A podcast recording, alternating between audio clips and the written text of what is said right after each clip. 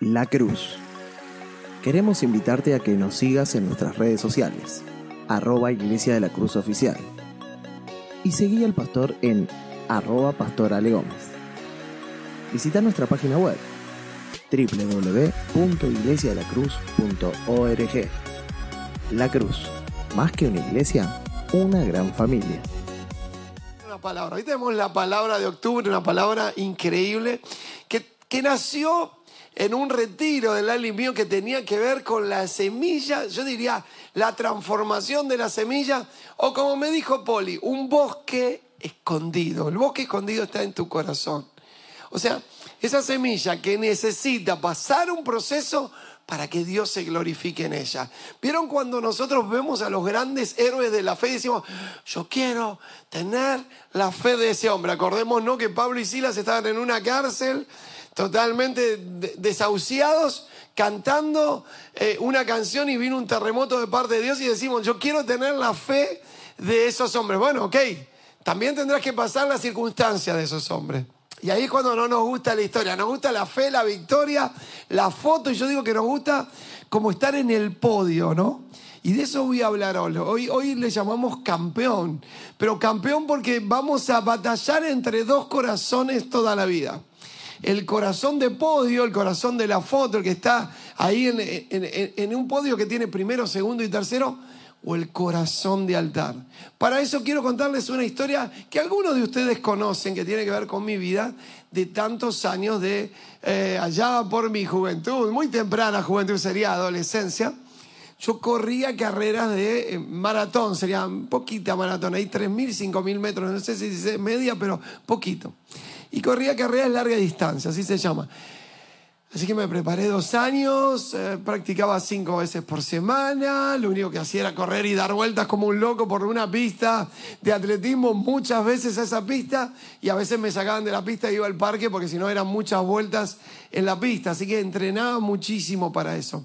Este, me gustaba, era algo lindo, había pasado como de un grupo eh, de amigos que entrenábamos en el barrio, muy cerquita de acá Villa Madero, en Tapiales, y en una plaza en una plaza así, por ahí por las calles de Tapiales, y pasé a un grupo selecto que ya pasamos una pista de atletismo, ¿no? Este, así que había entrenado todo ese último año. Muchas carreras corrí en el medio, pero la carrera final, la verdad, había ganado eh, eh, en el año, pero la carrera real es la de fin de año, donde vienen de todo el país, se corre el nacional, y ahí corríamos de todas las provincias. Me había clasificado, todo muy bien, y corría todas las corría las carreras con todos ellos. ¿Y qué me pasó? De repente, última, bueno, última vuelta para contársela, hacerse la cortita. Y yo llegando, saliendo de la curva, veo al primero llegar. O sea, estaba a 100 metros del primero. Sí, esa, esa fue la verdad de la última carrera de 3000. Y yo quería llegar a un lugar. ¿Cuál era mi lugar? A ver, el podio. Y el podio tiene lugar para tres. Primero, segundo, tercero. Bueno, llegué sexto. Le voy a contar lo que pasó. Fue terrible. Fue mi última carrera. No corrí más. La frustración, la tristeza, la amargura, lo que usted quiera, pero digo, me voy a dedicar a otro deporte más. Salí de ese deporte y empecé a jugar al vóley. O sea, imagínense, nada que ver, atletismo con vóley, no, nada que ver. Me encantaba el vóley, o sea, me gustaba jugar al vóley, pero en la playa y ese tipo de cosas pero salí sexto, claro, tenía mi mentalidad de podio, de que si no entras en el podio, no entras en la vida. Y esta generación es una generación muy loca, ¿eh? porque es así, esta generación te miden, mira, te miden la fama o te miden tu éxito, tu influencia, por cuántos seguidores tenés en Instagram, en Facebook, en Facebook les cuento, para ya casi no se mide más, pero digo, Facebook, Instagram o las redes que tengan y se miden. Y vos decís, uy, qué grosso que es este. Por ejemplo, el otro día llegó Cepita a 30 y ahí estaba, ¿no? Y le, hice una pregunta a Cepita, le digo, ¿donarías tus 30 mil likes a alguien? Y ella me dijo, si vale la pena, sí. Bueno, me gustó, me, me, sacó. Yo no sabía si iba a decir sí o no. Y está bueno ver eso, pero digo, esta es una generación que tiene mentalidad de podio todo el tiempo. Porque ¿quién es el ganador? ¿Quién es el influencer? Y te quiero contar una historia. A esta generación no le interesa el contenido. Lo importante es cuántos te sigan. O sea, no importa que pongas en el medio, lo importante es cuántos te están siguiendo. ¡Qué locura! Es una mentalidad de podio tan metida en la mente que no importa qué comentan, ¿entienden? Te preguntan cuántos seguidores tenés, no importa lo que hagas.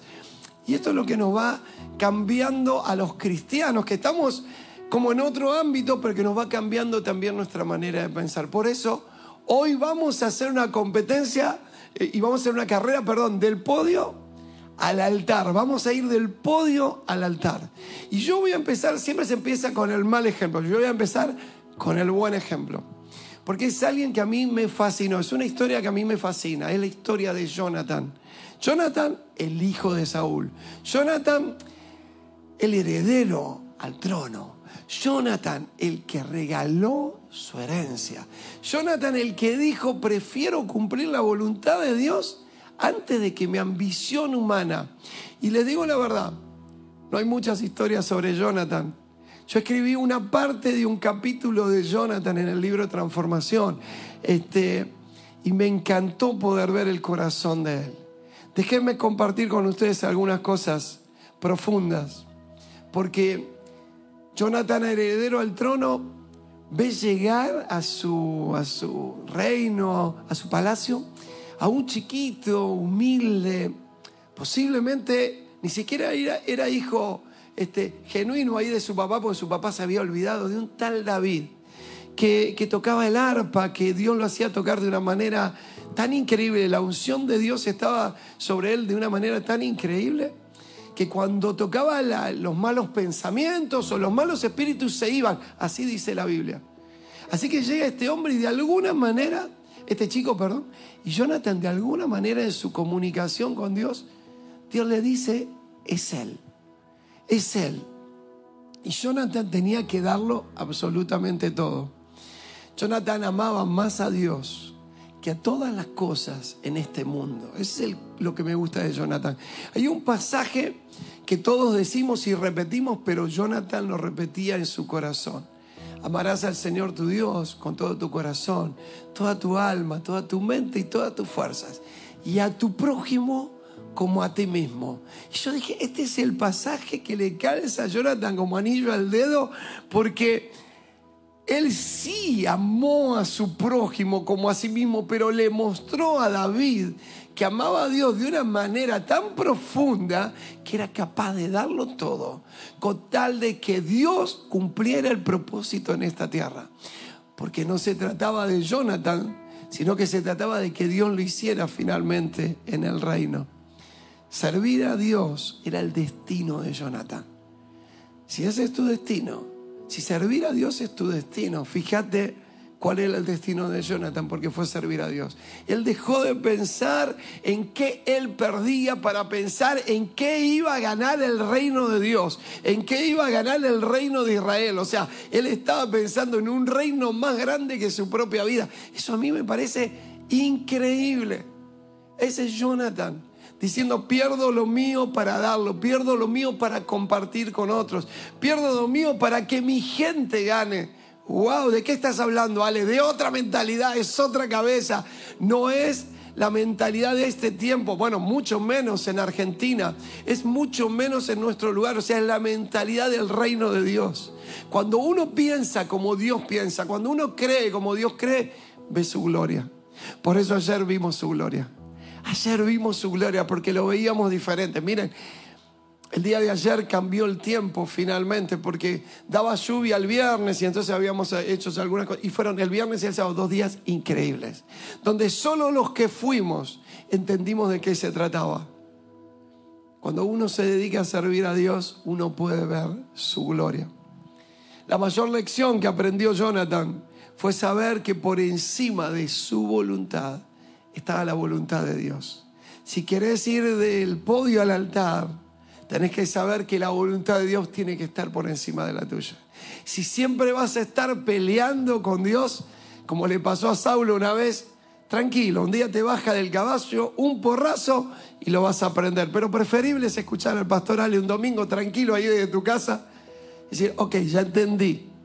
Dios quiere que deje de pelear con mi voluntad para hacer su voluntad. Vivir en el propósito de Dios en esta vida es la aventura más fascinante.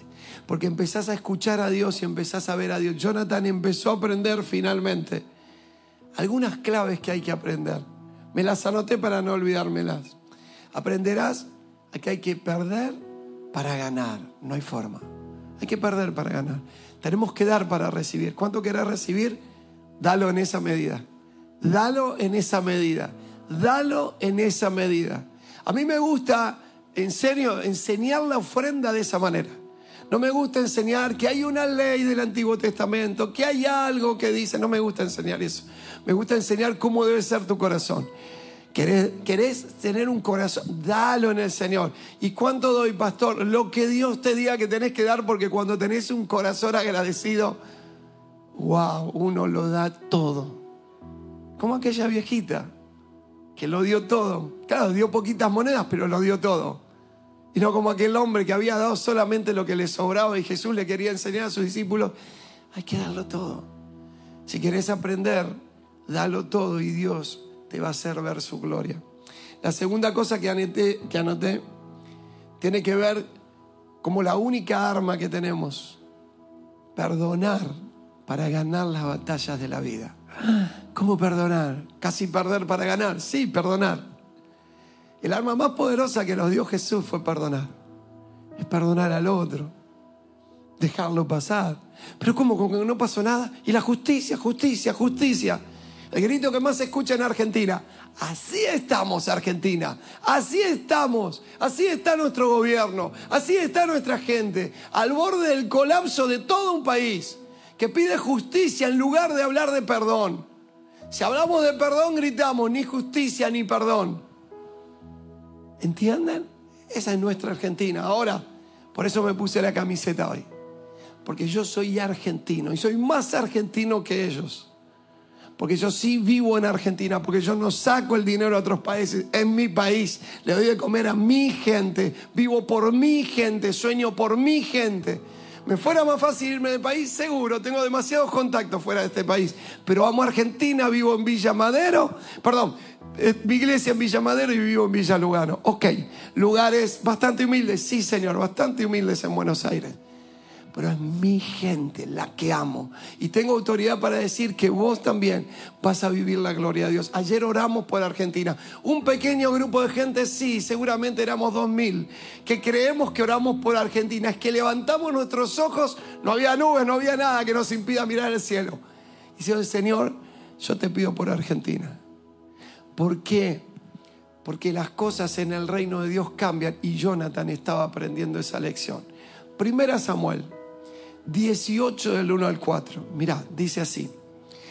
Después de que David terminó de hablar con Saúl, sucedió que Jonathan se encariñó con David y lo quiso como a sí mismo. Ese día Saúl tomó a David a su servicio y ya no lo dejó volver a la casa de su padre. Además, Jonathan y David hicieron un pacto de amistad, pues Jonathan lo quería como a sí mismo. Y acá viene el detalle. Hasta se quitó su manto otra ropa suya, se la dio a David junto con su espada, su arco y su talabarte. Primera Samuel 18, del 1 al 4. Mira qué lindo esta parte. O sea, Saúl, el rey, en ese momento, ve que David era alguien que tenía una unción especial de Dios. Sabía que algo de Dios había en la vida de David para, para ponerlo en el, en el palacio. ¿Dónde lo pone al lado de su hijo? Pero su hijo tiene una visión mucho más grande que la de Saúl, porque vamos a aprender que Saúl tenía mentalidad de podio. Eh, pero, pero Jonathan dice, wow, este es un ungido de Dios. Mirá lo que pasa, cuando él toca se van los malos pensamientos, se van hasta los demonios. ¿Qué unción tiene este chico que nadie tiene? Y entonces le da lo que tiene. quiero contarte de a poquito lo que tiene. Mira, lo primero que le entrega, pero lo que entrega Jonathan es su lealtad. Le es fiel a David. Va a cuidar a David. Va a cuidarlo de los ataques de su papá. ¿Por qué? Porque Saúl va a tener un ataque de locura. Y va a decir, no, yo no lo quiero más al lado mío.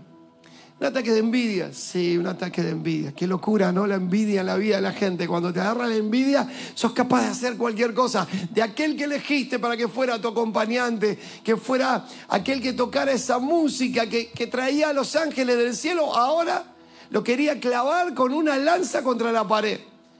Porque la gente decía que ahora David tenía más me gusta que Saúl. De eso se trataba. De los me gusta, de los likes. Sí, Señor. Porque ahora tenía más me Cuando David ponía una frase, tenía 10.000 me gusta. Ponía a Saúl, mil me gusta, nada más. Saúl dice, a este lo mato, a este lo desaparece de la tierra. Era eso, o sea, yo ya sé que les tendría que contar la historia bíblica, pero quiero que entienda que no era más que eso. Y Jonathan dijo, mi lealtad. Wow, los que tienen mentalidad de altar son leales. Ah, me viene una historia a la cabeza que contar y me emociona, pero es increíble. Miren, los leales. Los leales no tienen tantos dones. Los leales no sé si tienen tantos seguidores. Pero Dios está levantando un ejército de leales para cambiar el mundo. Porque el mundo no se trata de una persona que recibe un don o un regalo y dice, esto lo tiene que saber el mundo. Y no le interesa el equipo, no le interesa este, las demás personas, le interesa su historia, le interesa lo que él hace. Y Dios dice, ¿no entienden? Que desde que me fui les dije que era de dos en dos y que era en equipo que era una familia, que no se trata de ustedes, que el mensaje siempre se tratará de Jesús, que si ustedes se ponen en el centro, Jesús se pone a un costado, porque esa mentalidad de podio, de subirte al podio para ganar, si yo no te lo enseñé. Yo mismo, dice Jesús, le dejé a once incrédulos que no estuvieron en el momento más difícil de mi vida. El trabajo de que contagien al mundo con el mensaje de Jesús. Claro, los once tuvieron que pagar con su vida. Es más, Pablo tuvieron que pagar con su vida por el Evangelio que iban a pagar. Por lo tanto, ¿qué les pidió? Que sean leales. Jonathan fue leal a su amigo. Y que cuando su papá lo quiso matar, Jonathan le dijo, che, esta tarde mi papá te quiere hacer desaparecer del planeta. Era más fiel al mensaje de Dios que a su propio padre, porque David no simbolizaba a David, David simbolizaba lo que Dios tenía, David simbolizaba algo que Dios tenía para hacer con el pueblo de Israel. Ok, voy a tardar un poco más la prédica, les cuento. Segunda cosa, su posición de príncipe, porque Jonathan termina regalándole la túnica. O sea, le dice, no importa quién yo soy, te lo doy a vos. Y ahí me salió la idea de regalar los me gusta. O sea, digo, me saco mis me gusta y se los pongo a otro. ¿Quién está dispuesto a?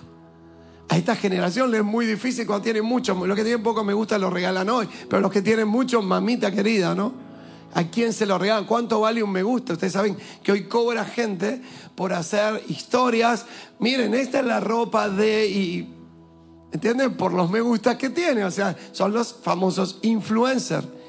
Jonathan le dijo, te doy todos mis me gusta, son para vos. Porque yo en la historia no voy a quedar grabado. Yo en la historia, mi historia no va a ser una historia. De tal manera que cuando usted busca el libro sobre Jonathan, no hay porque lo que vende es un libro de éxito. La historia de Jonathan es una historia de quedarse abajo del escenario, de trabajar para un objetivo y de que nadie lo conozca. ¡Wow! ¿Y qué se necesita para cambiar el mundo? Muchos corazones así. Muchos corazones que entiendan que la vida es un cúmulo de acciones donde trabajamos para bendecir a otros. Donde uno hace la bolsa, donde uno, perdón, donde uno pone el dinero para comprar los alimentos, para que otro haga la bolsa, para que venga el fletero que va a llevar la comida, para que vengan los otros que van a llevar la comida y para que haya otros que tengan contactos para llevar la comida. O sea, son 5, 6, 7, 10, 15, 20 personas que terminan haciendo un trabajo de los cuales solo se va a ver uno, como me pasa a veces a mí. Llego con la bolsita y saco la foto. ¿Y qué hizo el pastor? La bolsita y la foto, no hay otra. El equipo es otro, ¿entienden? Entender de que estamos para bendecir, que estamos para amar, que estamos para ser parte de un gran equipo que quiere salir campeón. Sí, campeón en la vida. Una iglesia que quiere salir campeón, que ama, que bendice y que es capaz de sacarse la túnica para dársela a otro. Tercera cosa que hace Jonathan, le da su reinado le entrega su reinado a David, que no se dio cuenta, le entregó sus armas y sus, y sus aparatos de defensa, todo, le dice, toma, es todo, no solo la túnica del príncipe, no solo el, reinado, sino que ahora le da sus armas y le dice, toma, esto es tuyo. ¡Wow! Me encanta ver a un, a un hombre así, pero tengo que contar lo negativo de esta prédica, porque siempre hay... ¿Y qué pasó? ¿Que hay corazones de podio? Mira lo que le pasa a Saúl. Primera Samuel 18, 10 y 11. Al día siguiente el espíritu maligno de parte de Dios se apoderó de Saúl, quien cayó en trance en su propio palacio, endemoniado, para que usted lo entienda. Andaba con una lanza en la mano mientras David tocaba el arpa como era de costumbre y Saúl se la arrojó pensando, a este lo clavo en la pared. Parece medio argentina esa frase, a este lo clavo en la pared se sale de la Biblia, ¿no? A este lo clavo en la pared. Con corazón de podio, yendo de ambición y de bronca, porque Dios había elegido a su sucesor y no era su hijo. Esa es la bronca más grande que él tenía. No era su hijo y había elegido a su sucesor. Y estaba con su corazón de bronca. Torció el rumbo de aquel primer rey de Israel que había sido elegido por su corazón, por su valentía, por su belleza también y ahora había otro sucesor que no era el que él pensaba, pero además de eso, él en su propio lugar se olvidó que era rey de un país, que era rey de una nación, y creyó que la historia se trataba de él, creyó que la historia se trataba de su corazón y de su vida en la tierra. Y Dios va a dejar escrito uno de los momentos más tristes o más oscuros de un rey de Israel llamado Saúl. Porque su historia terminó terriblemente oscura, con un corazón que consultaba brujas. Claro, ya, Dios estaba lejos, ¿entiende? Entonces ya no era Dios, ya no era el profeta Samuel, ya no era esa gente que iba, iba a consultar brujas, iba a ver qué hacía, cómo hacía para matarlo y su corazón se llenó de odio. Un corazón de podio se llena de odio. Yo he escuchado a gente, escuchen bien, que tuvo una luz tan grande que, que si yo los, los había visto y los había visto iluminar, iluminar una generación por medio de lo que hacían, no importa qué, pero bendecían a una generación. Y de repente como el corazón de Podio se apoderó, de ellas, ahora era gente oscura, gente triste, gente murmuradora, gente que habla mal del otro, que lo único que hace es casi existir mirando al otro y ver en qué lo puede criticar. Qué locura, ¿no? De haber tenido luz, de haber tenido unción, ahora convertirse en alguien oscuro que lo único que vive es criticando al otro. Y un día con Lali dijimos, nosotros no queremos ese corazón. Y lo decidimos no tener ese corazón. Y les cuento, luchamos para no tener ese corazón. Yo no soy la obra terminada, ¿eh? Luchamos no tener ese corazón. Nosotros no queremos vivir criticando a otros. Queremos vivir haciendo lo que tenemos que hacer y sabemos que cuando hacemos lo que tenemos que hacer hay gente que nos va a criticar, ya lo sabemos, pero eso es motivo de otra prédica. Pero hacemos lo que tenemos que hacer, viviendo la vida que tenemos que vivir, dando de comer a quien tenemos que dar de comer, dando hogares a quien tenemos que darle hogares, abriendo lo que tenemos que hacer y lo hacemos. Porque amamos finalmente y entendimos y decidimos un día no tener corazón de pollo. ¿Qué pasa con este corazón de altar? Se empieza a contagiar. Jonathan le pasa el corazón de altar a David. Le pasa la ropa, es verdad, ¿se acuerdan? Le pasan las armas, es verdad. Pero le pasa un corazón increíble. Por lo tanto, déjenme terminar con esta historia, una historia hermosa. Una historia donde eh, David va a contar finalmente una escena de su vida, donde quien lo estaba persiguiendo, Saúl, para matarlo durante Dice, ¿dónde está? Allá está David, listo, lo vamos a matar. ¿Dónde está? Y lo iba a buscar con el ejército, con lo mejor que tenía. Pero vamos a leer la palabra de Dios. Primera Samuel 5, 10, eh, Primera Samuel 24 del 5 al 7. Ah, tengo mucho para leer, me estoy dando cuenta ahora. Primera Samuel 24 del 5 al 7. Y dice así, después de haber cortado el manto del rey, David se sintió muy mal, muy mal y le dijo a sus hombres, que el Señor me libre de hacerle daño a mi Señor. Él es el ungido del Señor, no puedo extender mi mano contra él. Con estas palabras David reprendió a sus hombres y no les permitió hacerle ningún daño al rey. Y cuando Saúl salió de la cueva siguió su camino. Escena lo está persiguiendo Saúl con los mejores soldados. Dice, los tres mil mejores soldados que tenía. Lo persigue a David y en ese lugar dice que como entró a la misma cueva que estaba David, no hicieron, hicieron silencio. Cuando se acostó, llegó al lado y estaba ahí, le cortó un poco del manto y se lo llevó. Le perdonó la vida. Le perdonó la vida porque su corazón no era un corazón de podio. A ver, muerto el rey, viva el rey. David había sido ungido como rey finalmente, o sea, él iba a ser el rey y finalmente había sido ungido por Samuel, el profeta de Dios. Por lo tanto, cuando Dios te unge para algo, nadie lo va a detener. Ningún Saúl lo va a detener, ninguna circunstancia lo va a detener. Hay gente que dice, no, pero el líder, no, pero el pastor. ¿De qué me estás hablando? Si Dios lo hizo, Dios lo va a hacer finalmente. Pero yo quiero ir al corazón. David tiene un corazón tan lindo que tiene la oportunidad de matar al rey, declararse rey esa misma noche y él deja pasar ese momento. La pregunta es, ¿deja pasar ese momento o cumple la voluntad de Dios? Y Dios mira su corazón y dice, así quiero que sea el reino de Israel, así quiero que sea un corazón de misericordia, un corazón de perdón, un corazón que ama. ¿Entienden?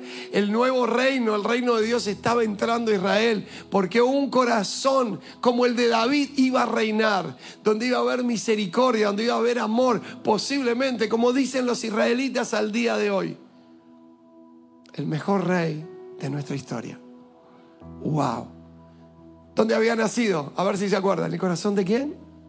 Jonathan. Así que por favor, que en tu lenguaje esté Jonathan, que tu lenguaje esté el NN, que tu lenguaje esté el desconocido, que tu lenguaje esté el ejemplo de un hombre que se, se borra de la historia a sí mismo solo para cumplir la voluntad del Padre. Y en la otra escena, la que estaba leyendo, leyendo, que ahí me confundí los dos pasajes, va a hablar de cómo Saúl termina reconociendo quién era David. Dice en 1 Samuel 5, 16, 22, dice, cuando David terminó de hablar, Saúl dijo, ¿acaso no eres tú quien habla, David, hijo mío? Y en ese momento Saúl lloró. Enseguida dijo, tú has actuado con más justicia que yo porque me has tratado con bondad mientras yo te he tratado mal. Hoy me ha mostrado que eres un buen hombre, bueno, porque el Señor me puso en tus manos y no me mataste. ¿Quién pudiendo matar a su enemigo lo deja ir sano y salvo? Claro, mentalidad de podio, mentalidad de altar.